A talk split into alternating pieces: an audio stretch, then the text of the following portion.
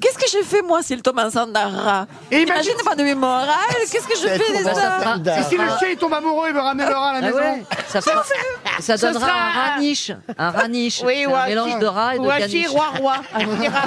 rat- un rat Un wawa. chirara. Non, un rat wawa. Ne me dites pas que c'est votre euh, peur du moment. Non que mais je votre- vous assure parce qu'il y a en fait j'ai laissé la chienne un instant à un bar dans un bar à côté de chez moi et le mec m'a dit oh il a été violé par un rat il m'a dit ça pour euh, mais il me l'a dit avec un sérieux alors moi je- Mais en même temps, tu sais, les Ah, ils choses. hein. l'ont violé sur le flipper. Moi, je l'ai vu dans les loges avec Jean-Phil, elle est chaude. Hein.